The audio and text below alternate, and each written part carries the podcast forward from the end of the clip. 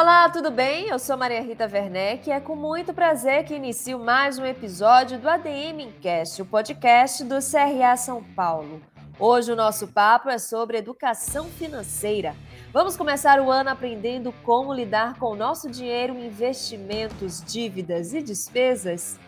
Bom, siga o nosso podcast aqui no Spotify e também fique com a gente nas redes sociais para acompanhar todas as produções do CRA São Paulo, não só aqui, como também em nosso canal no YouTube, o canal a serviço da administração. Se inscreva lá também, vai ser bem bacana saber que você está aqui e também está lá no YouTube.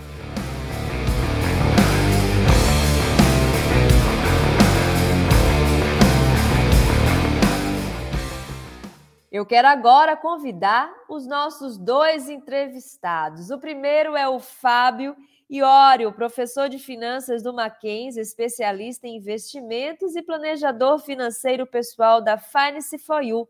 Ele que também é integrante do GEAF, o Grupo de Excelência em Administração Financeira do CRA São Paulo. Tudo bem, Fábio? Tudo bem, Maria Rita? Olá, como vai? É, primeiramente, gostaria de agradecer o convite, a oportunidade e poder falar, compartilhar um pouquinho aqui, a gente trocarmos algumas ideias sobre finanças pessoais, aí, principalmente vislumbrando aí o ano de 2022 que se inicia, né? E complementando aqui, né, a nossa dupla de entrevistados, eu chamo o Tiago Godoy, chefe de educação financeira na Exped School da XP Investimentos, palestrante e colunista da Infomoney. Tudo bem, Tiago?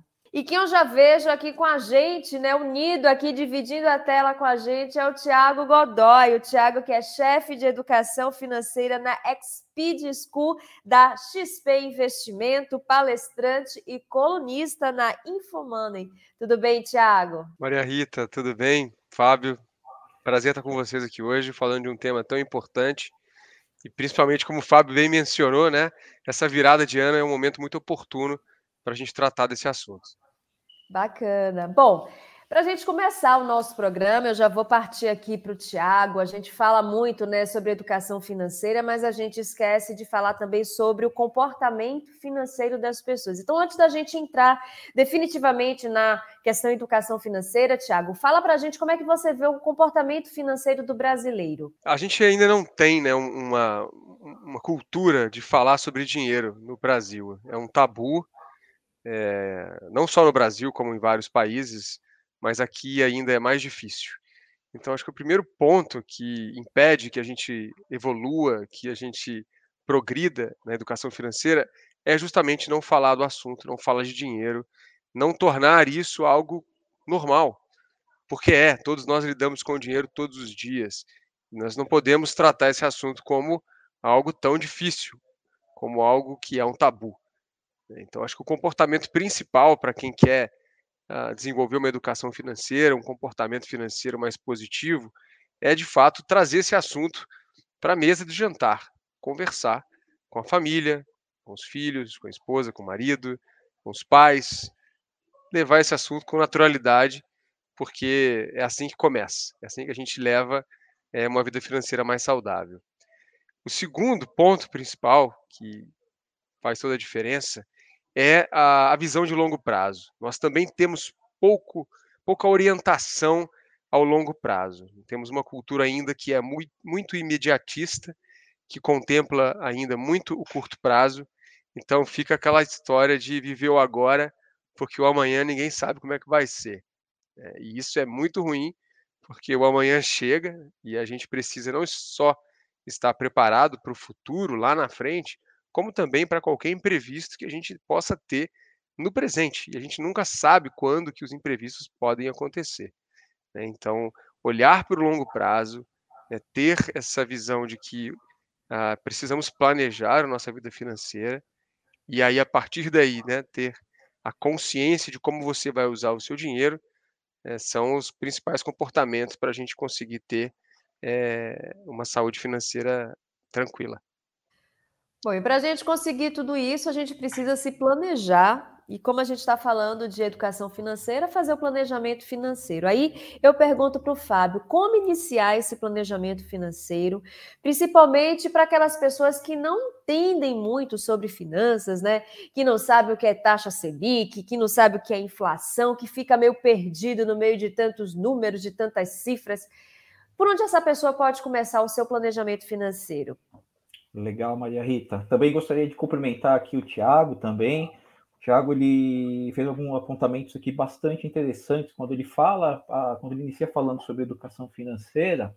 E dentro do conceito de educação financeira existe sim aí o componente planejamento financeiro, algo que é tão falado, que é tão, é, enfim, tão bem visto aí por parte da população, né? Mas aí surge a pergunta: por onde começar o planejamento financeiro. Antes de mais nada, a gente precisa é, definir para qual é o público que nós é, estamos direcionando o discurso, né? Porque é, se nós considerarmos o contexto de pandemia, enfim, onde você tem uh, uma parte da uma grande parte da nossa população que tem dificuldade financeira e inclusive até de subsistência, né?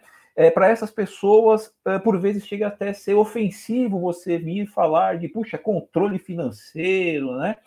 Então, ah, diferente do público que já tem renda, já uma, um patrimônio constituído, né? Então, confesso a você, Maria Rita, que fica um pouco difícil de falar para essa parte da população que carece é, de com recursos financeiros até mesmo para níveis de necessidade né, básica de, de vida. Mas, de uma forma geral, uh, o que, que, a gente precisa observar quando a gente fala de planejamento financeiro e por onde começar? Né? É, primeiro, é ter consciência sobre os hábitos de vida. Eu acho que esse é o principal, é, é o pontapé inicial. Né? Ah, se nós começarmos, por exemplo, falando para uma família, para uma pessoa, olha, você já precisa já começar cortando despesas daqui, dali, precisa é, fazer orçamento, registrar. As pessoas geralmente não gostam de fazer isso. É cansativo, é maçante, né? E como planejador financeiro, eu, ao longo do tempo, na, na minha carreira, tenho percebido que muito do planejamento financeiro, uma boa parte, ela é direcionada, né, um driver importante para que um bom planejamento financeiro seja feito, seja realizado, é justamente o comportamento financeiro. O comportamento financeiro ele é um componente importante, né, para que quando a gente fale sobre planejamento financeiro, essa pessoa ela tenha condições de tomar melhores decisões, né? Então, mais do que de repente treinar, falar sobre planilhas e tudo mais, eu entendo que o processo, essa pessoa ela começar a tomar consciência sobre o processo decisório, sobre qual é a dinâmica, de que forma que ela realiza as escolhas dela, não só hoje, mas no longo prazo, né? Eu acho que esse sim é um bom começo e é algo que não vai servir apenas para agora, agora para 2022, mas vai servir para toda a vida financeira dessa pessoa e vai impactar consequentemente pessoas próximas, né? Porque essa, as pessoas que estão próximas a ela vão perceber ali uma mudança, porque é mudança de hábito, assim como uma pessoa que muda o seu hábito, por exemplo, em relação a uma atividade física, né? ela inicia ali um, um, uma academia, por exemplo, com o objetivo de melhorar a sua situação física, é, a questão da mudança de hábito financeiro certamente ela vai acabar por impactar aí pessoas, não somente ela, mas como pessoas próximas também. Dessa forma, então, a, a, as pessoas elas podem também começar, inclusive, por exemplo, a gente está iniciando 2022, a gente sabe que no início do ano aquelas despesas, né, que a gente sabe que todo ano tem, PVA, material escolar, é, matrícula de filho, matrícula dos nossos cursos, que a gente nunca para, né, de estudar, então a gente também tem essa despesa agora já prevista.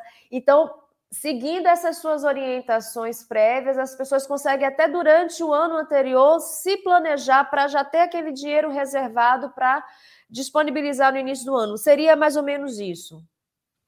Sem dúvida. A partir desse primeiro passo, que é justamente ela conhecer os aspectos relacionados ao seu processo decisório, o que, que é relevante para ela, né? o que, que é importante, ela definir ali ordem de prioridade na, nas decisões financeiras né, é, dela, aí sim ela tem ali condições de, por exemplo, impostos, né? Agora no começo do de 2000, do começo do ano, nós temos ali impostos, então IPVA, IPTU, matrículas escolares, são todos gastos importantes é, dentro de um orçamento familiar. Tá?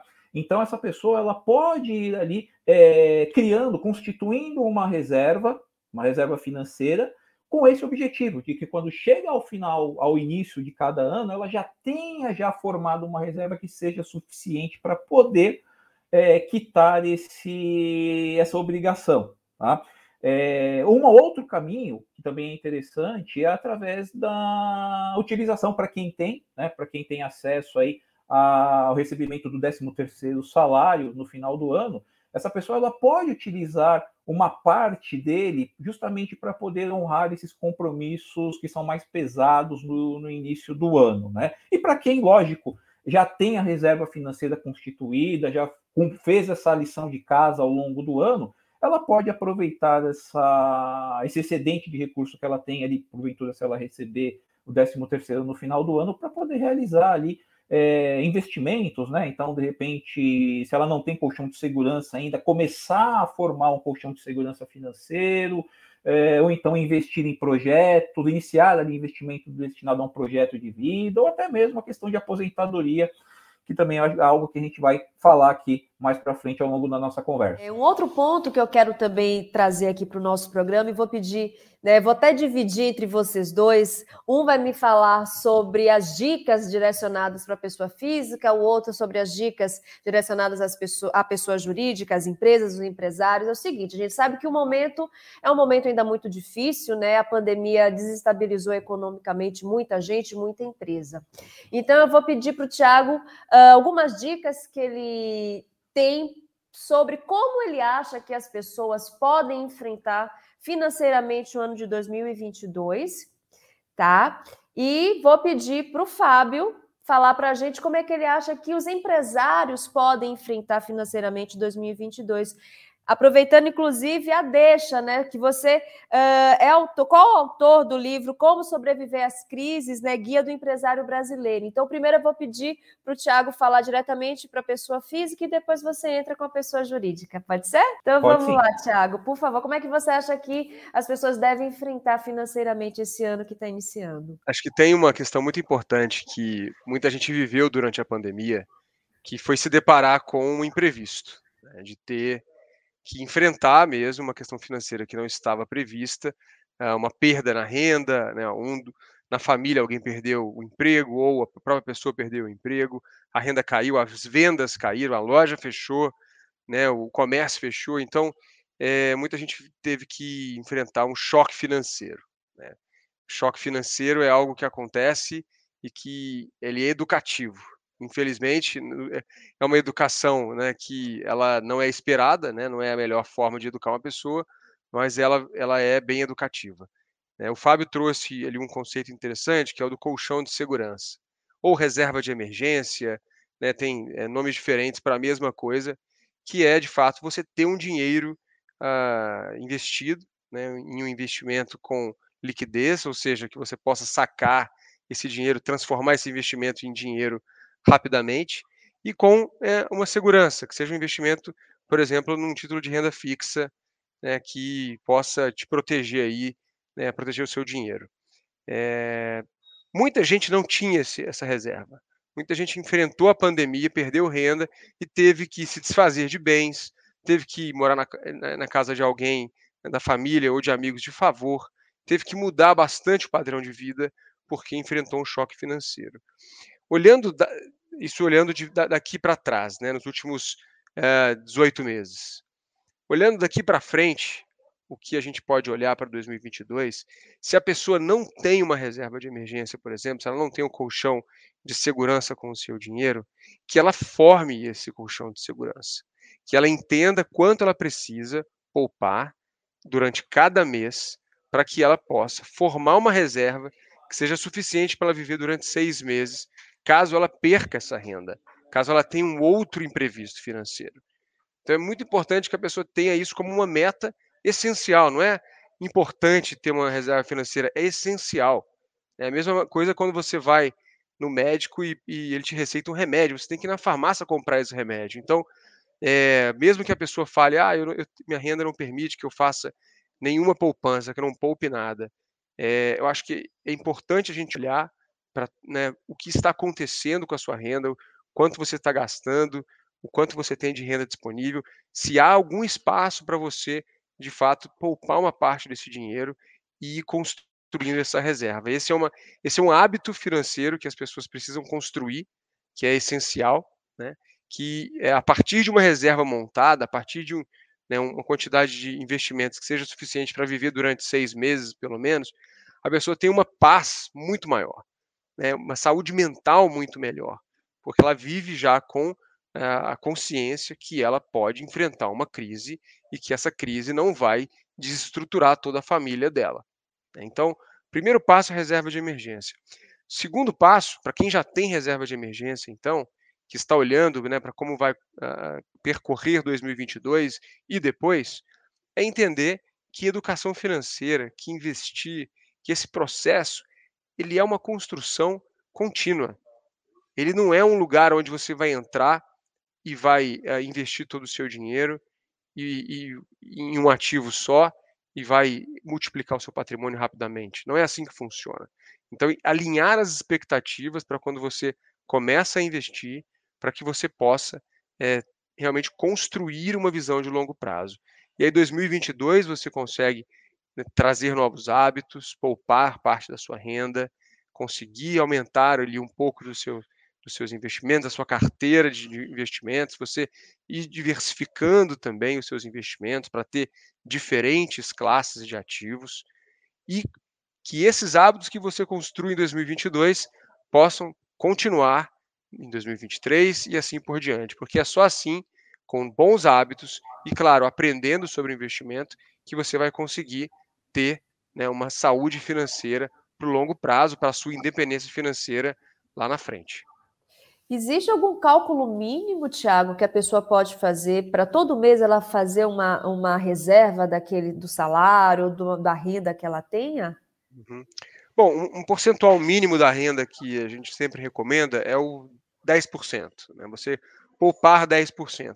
Porque a gente entende que, independentemente da faixa de renda, é claro que quanto mais baixa é mais complexo, é, 10% é um valor que as pessoas conseguem sim separar para investir. O ideal é mais. O ideal é que quanto maior a renda for a renda da pessoa, maior o percentual que ela consiga poupar. Eu, inclusive, trabalho isso numa metodologia que a pessoa vai, na, ao decorrer da sua vida, da sua carreira, aumentando a sua renda, ela vai proporcionalmente aumentando também o percentual que ela investe. Porque senão a pessoa só aumenta o padrão de vida dela e aí fica no zero a zero ou poupa muito pouco, então ela não tem ali um, não, uma saúde financeira para o longo prazo. Tá? Então, se ela puder poupar 20%, 30%, melhor ainda. O, qual que é o ponto importante aqui? Que ela tenha esse número na cabeça dela e que, se ela, e que ela se comprometa com isso. Que ela, ao entrar a sua renda, ela, se ela definir que é 10%, que ela pegue esses 10% logo que, entra, que entra a sua renda e ela já destine para o investimento. Que ela não espere fazer sobrar, porque a gente sabe que fazer sobrar até o final do mês é sempre muito difícil. Bacana. E você, Fábio, qual dica você dá para o empresário, para o empreendedor que está nos assistindo? Antes de dar dicas, né, é, eu queria só fazer um comentário sobre a minha percepção sobre a questão financeira dentro das empresas, né? Uh, eu tive a oportunidade de acompanhar, aí, através da, da, minha atividade, de atender uh, alguns empresários, pequenos empresários, né? E qual é a constatação que eu tive? Né? Isso anterior à pandemia. Uh, que normalmente os empresários, os pequenos empresários, eles não dão ou não davam tanta importância para a gestão de caixa, a gestão financeira dos seus negócios, dos seus pequenos negócios, enfim. Uh, por vezes muito preocupados, né? Então, geralmente o principal, a principal preocupação da, ali do empreendedor é vender, né? Então é vender, vender, vender, enfim e pouco se falava sobre gestão financeira e gestão de caixa. Com a, o surgimento da pandemia, né, do Covid-19, meados de março, abril de 2020, é, nós vimos, pudemos con, constatar né, o quão importante é ter uma empresa ter saúde financeira é, de sua empresa, né? Então, manter ali a saúde, o, o seu fluxo de caixa saudável, é, bem gerido, e, assim como o Tiago bem lembrou, a questão da, do colchão de segurança ou de reserva financeira, no caso das pessoas físicas, isso também se aplica para os negócios, para as empresas, né? E nós vimos, eh, Maria Rita, que ao longo do tempo, é, as empresas que tinham é, caixa suficiente para poder suportar esse momento de retração de vendas, é, diminuição dos negócios, né, dos serviços, essas empresas elas conseguiram atravessar, né, e aí eu gosto de usar aqui uma, uma, uma parábola, que uh, as empresas elas tiveram que atravessar um rio bravo, né, um rio forte, uma correnteza muito forte, e somente aquelas empresas que estavam preparadas conseguiram atravessar para outra, outra margem do rio.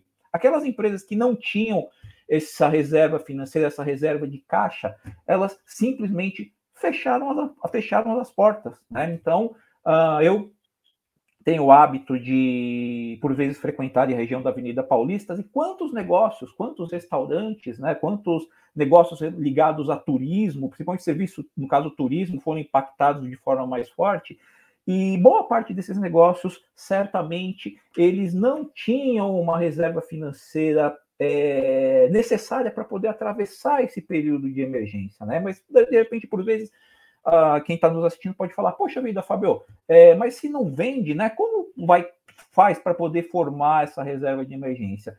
É muito do entendimento do negócio, é a percepção, o fato do empreendedor entender o seu negócio, de que forma ele se está posicionado, né? Então, tem, existem negócios que a maior parte das vendas são sazonais, né? Como, por exemplo, é, negócios que de época, né, que vendem de época, agora Natal, enfim, né? E são existem negócios que são mais com vendas, receitas mais previsíveis, mais lineares, tá? Então, é, parte desse entendimento, tá, da dinâmica da sua receita, tá? E também o outro ponto importante é a questão da gestão de custos e despesas do seu negócio. Então, muita atenção, né, foi necessária agora uh, principalmente empresas aí que estão se reestruturando, né, estão em fase de reestruturação financeira. Então, elas estão tendo de rever custos, estão tendo de rever é, despesas, renegociar contratos, renegociar ali com fornecedores, né? De forma que eles tenham condições né, de suprir uma necessidade de caixa justamente para poder passar aí por essa fase tão delicada que nós tivemos. Então, é, serviu, certamente serviu de lição, não só no caso de empresas, mas também para pessoas físicas também, porque é, o Tiago até depois, se ele quiser, pode falar um pouquinho, ele deve ter acompanhado isso também, que pessoas uh, que não tinham colchão de segurança, não tinham reserva financeira para a situação de emergência, e que perderam o seu, as suas fontes de receita, fonte de renda, passaram por dificuldades severas durante essa fase de pandemia. E quem garante que não pode vir a acontecer novamente uma fase difícil na vida da pessoa? A pandemia foi algo que afetou a todos nós, de uma forma geral, diferentes graus, logicamente. Mas, de repente, a pessoa pode passar por uma situação de desemprego na família, ou ter algum problema de saúde. Então, tudo isso precisa ser colocado na ponta do lápis e ser levado em consideração, né? não somente no caso das pessoas físicas, mas também se aplica também para as empresas. Bacana, maravilhosas dicas de vocês dois. E aí eu vou sair um pouquinho dessa fase da pandemia. A gente está agora, como você falou, no momento de retomada e vamos partir para outros vieses. Por exemplo, tecnologia. É, a gente sabe que a tecnologia hoje ela influencia em várias áreas a área financeira também está muito impactada. E eu vi, Tiago, que lá na Speed School a tecnologia é muito usada na metodologia de vocês. Explica para a uhum. gente como os recursos tecnológicos podem ajudar nessa educação financeira que a gente está trazendo hoje aqui. Bom, excelente pergunta. É, nós, em junho de 2020, fundamos uma escola dentro do Grupo XP, a Xpeed School, que é uma missão educacional do grupo para democratizar a educação financeira no país. Nós sabemos que a tecnologia ela pode levar esse conteúdo para pessoas que normalmente não teriam como acessá-lo. Né? Obviamente, nós temos ainda gargalos de tecnologia no país, mas é, o número de pessoas que hoje têm acesso a um celular, né, a um smartphone, é gigantesco e a gente consegue então hoje chegar né, em milhões e milhões de pessoas. Nós usamos a tecnologia como base e usamos as melhores ferramentas que a gente pode uh, obter para ter uma experiência muito positiva com o aluno.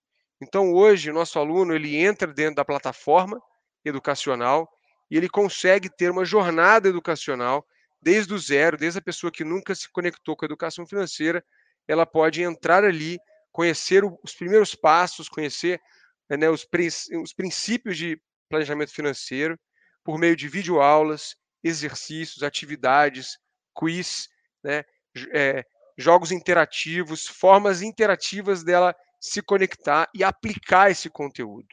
Então, hoje nós temos uma jornada completa que vai do básico ao avançado, até a pessoa que já opera no mercado financeiro, já tem né, um conhecimento mais amplo.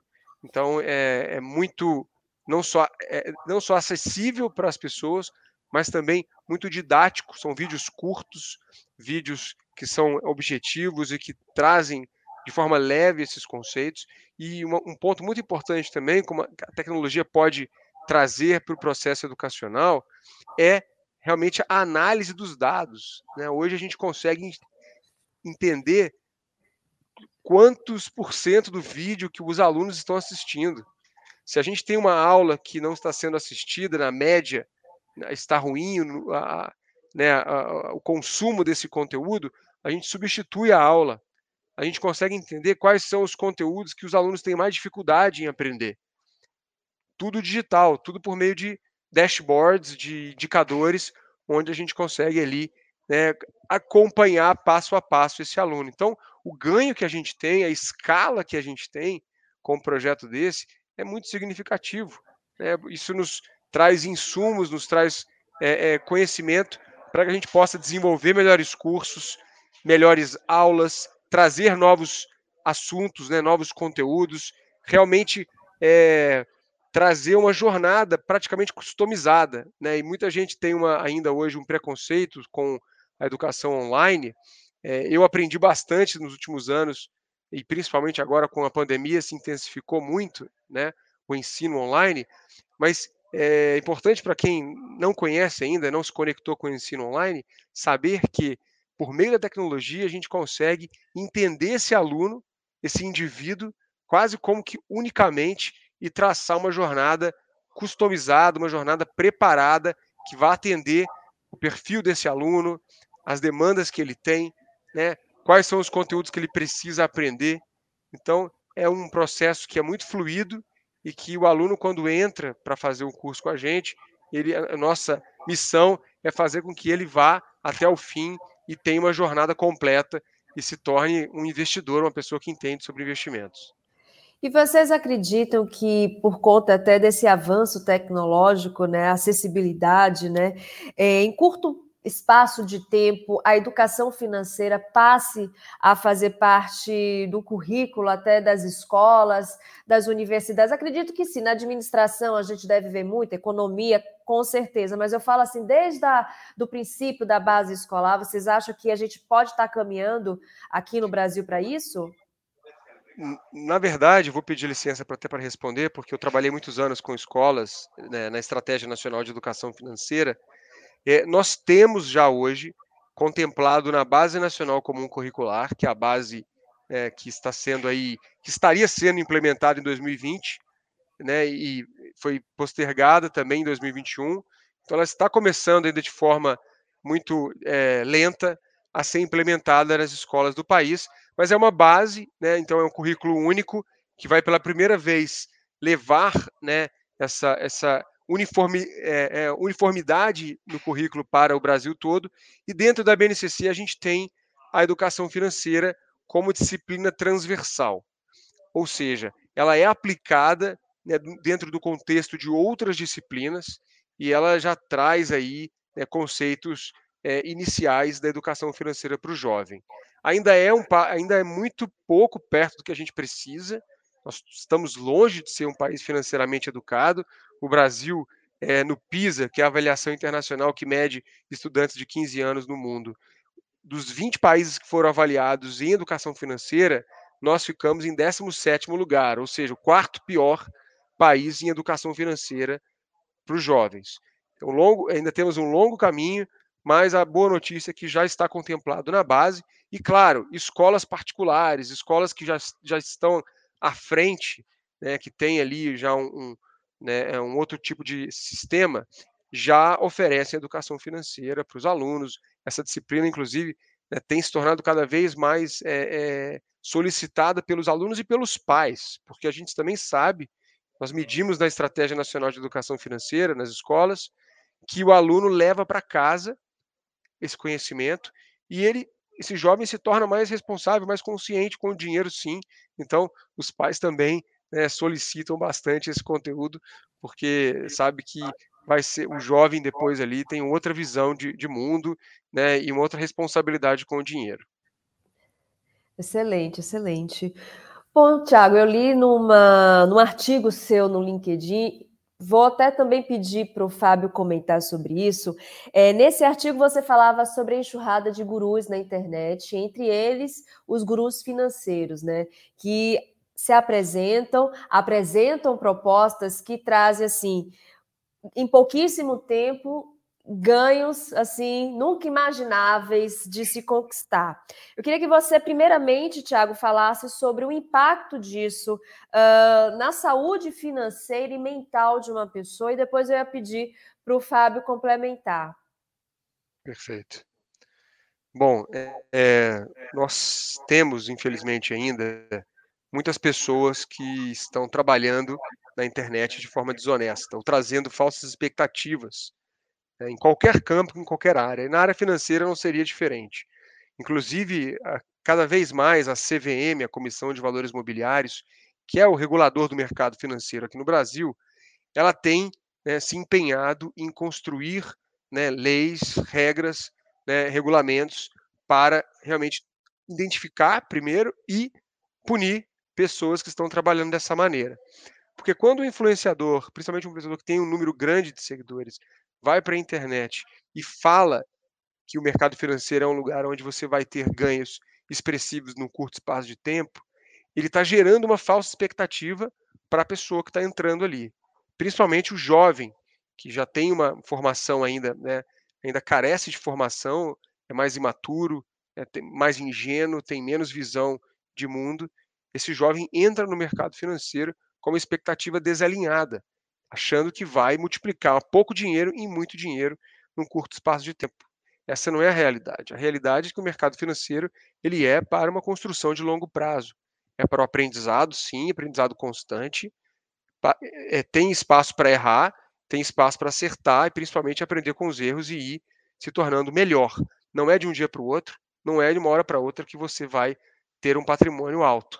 Né? Então, a expectativa alinhada, né, quando você tem uma expectativa alinhada, você entra com consciência. O problema é que quando esses gurus, falsos gurus, né, prometem coisas que não funcionam, o jovem entra, muitas vezes com pouco dinheiro que ele conseguiu juntar ali durante um tempo, às vezes um tempo significativo de trabalho, ele pega esse dinheiro dele, investe e perde dinheiro.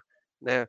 Vai para fazer operações de risco, vai trabalhar em operações que têm uma volatilidade muito alta, né? e a grande chance que ele vai perder tudo rapidamente.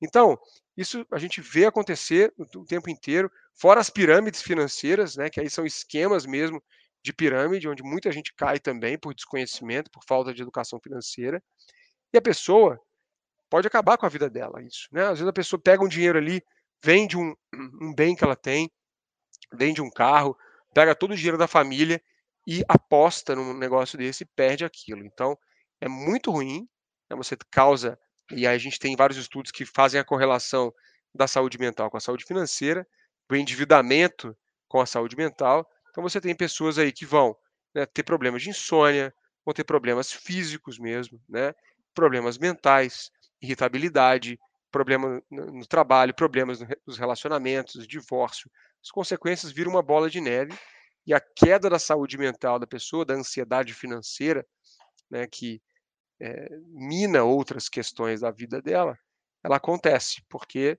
a pessoa entrou com uma expectativa desalinhada, acreditou numa promessa e, infelizmente, gente, é, não vão deixar de existir pessoas que vão vender soluções fáceis.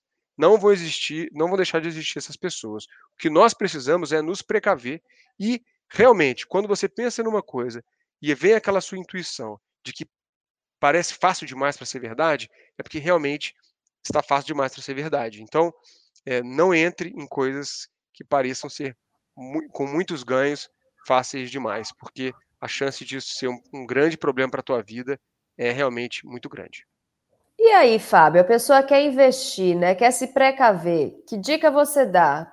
Recorre a quem? A uma instituição financeira conhecida? Como é que você orientaria uma pessoa que está querendo investir, como o próprio Tiago falou, aquele dinheirinho suado, né? Que demorou um tempo para ser é, juntado e aí quero fazer crescer, mas eu quero fazer crescer com segurança.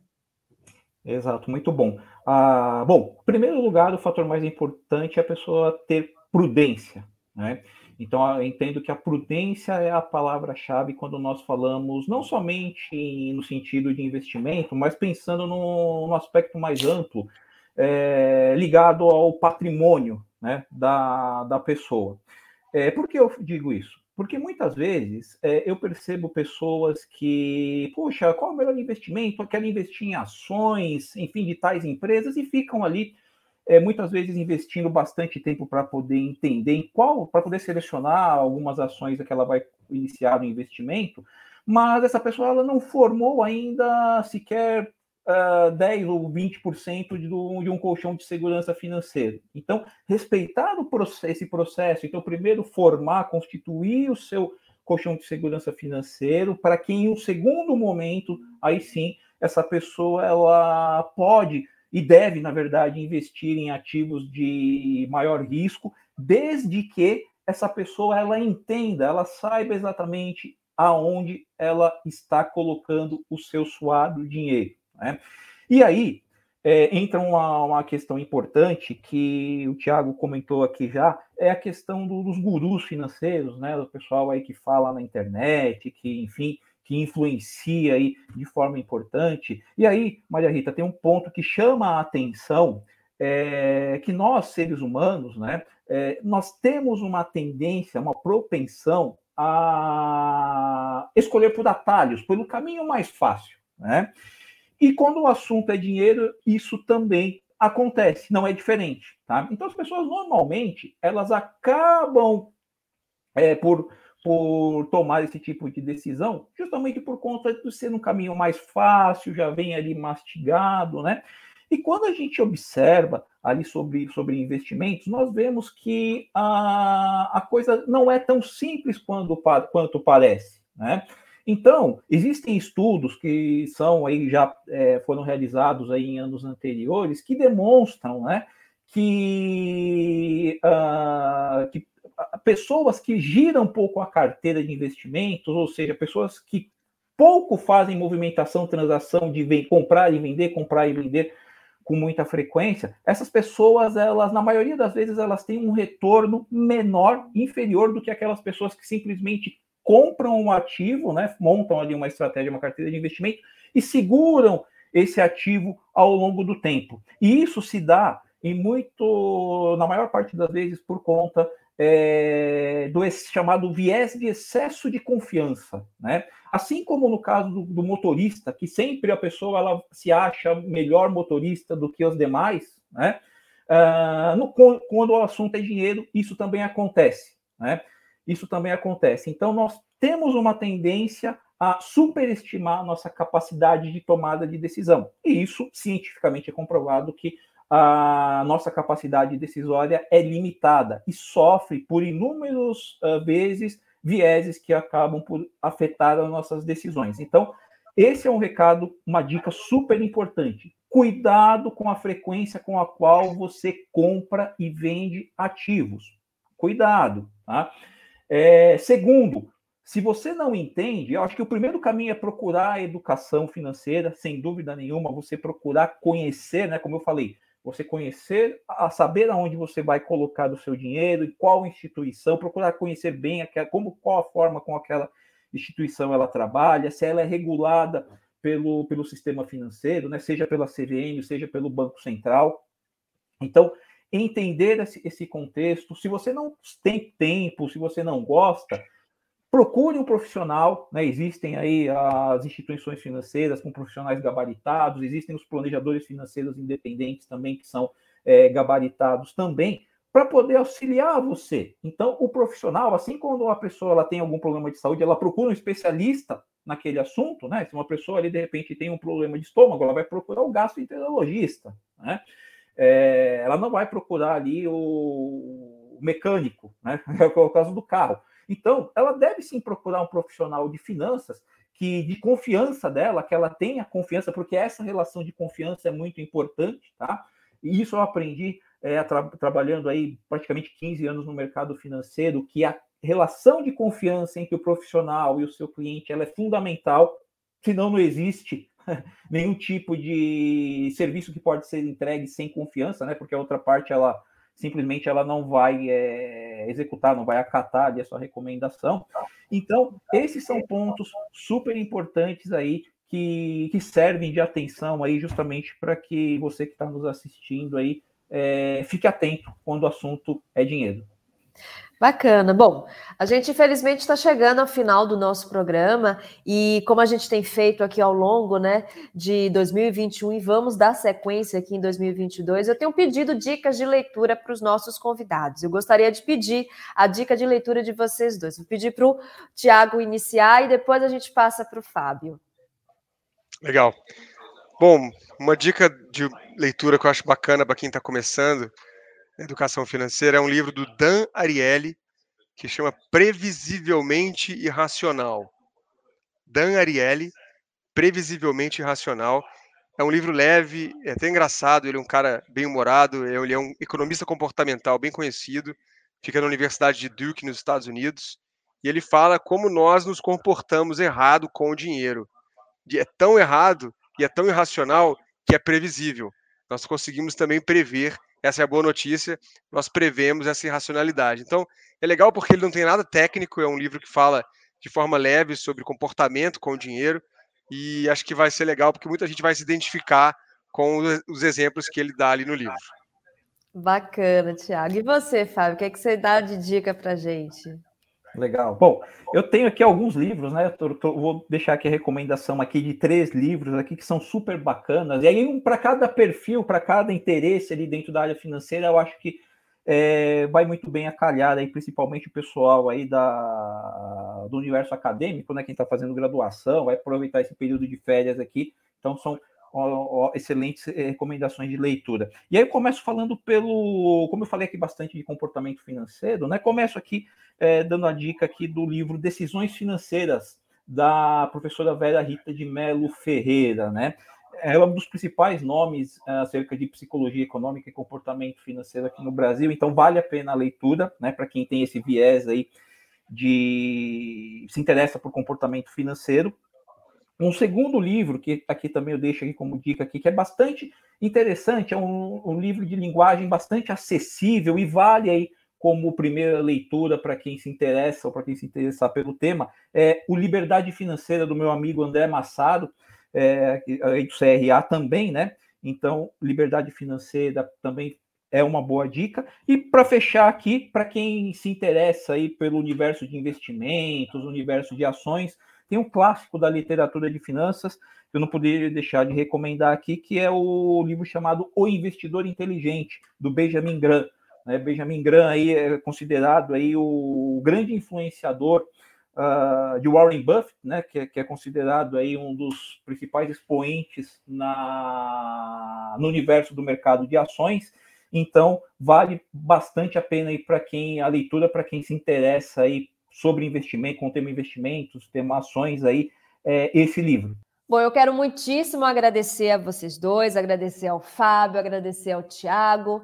Bom, deixa os contatos para a gente, quem quiser acompanhar vocês nas redes sociais, conhecer um pouco mais sobre educação financeira.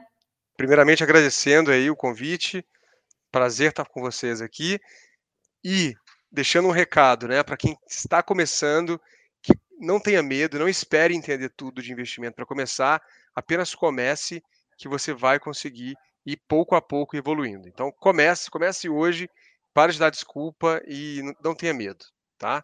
E meus contatos são LinkedIn é Thiago Godoy, tá? Meu nome no LinkedIn, Thiago Godoy, e no Instagram, que eu faço um trabalho lá de conteúdo, é Papai Financeiro, que é o meu nome no Instagram.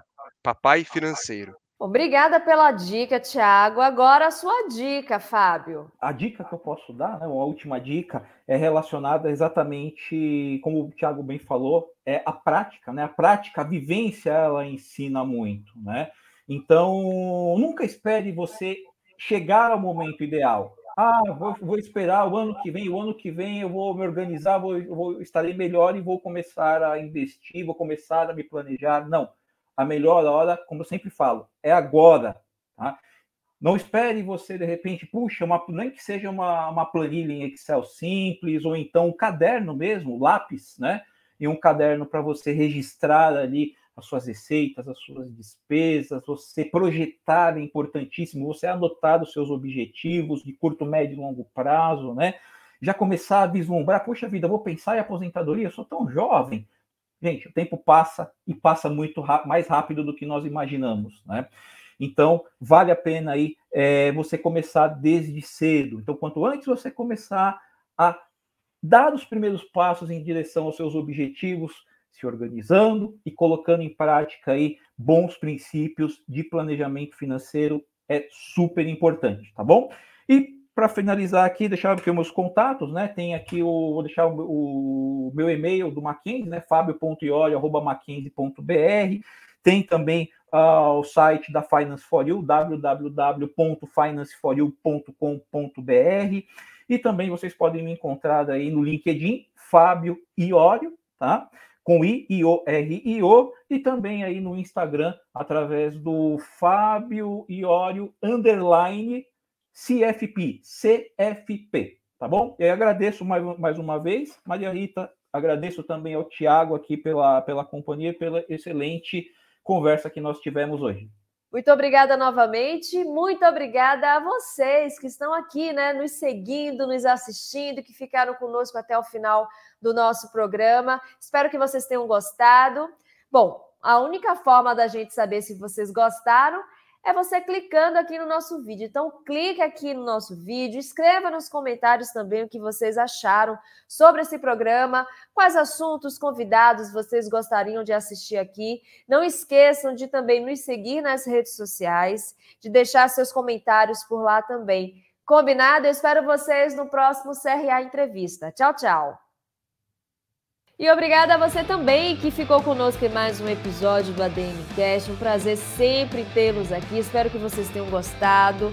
Escreva nas redes sociais o que vocês acharam sobre esse programa. Quais assuntos ou convidados você gostaria de ouvir aqui no ADM Cast? Nos siga também nas redes sociais, não é só para escrever por lá, não. Eu quero ver vocês lá também compartilhando, sugerindo, né? É, criando essa interação com a gente. Combinado? Eu sou Maria Rita Werneck e é um grande prazer ter vocês aqui mais um ADM Cast. Até o próximo. Tchau, tchau.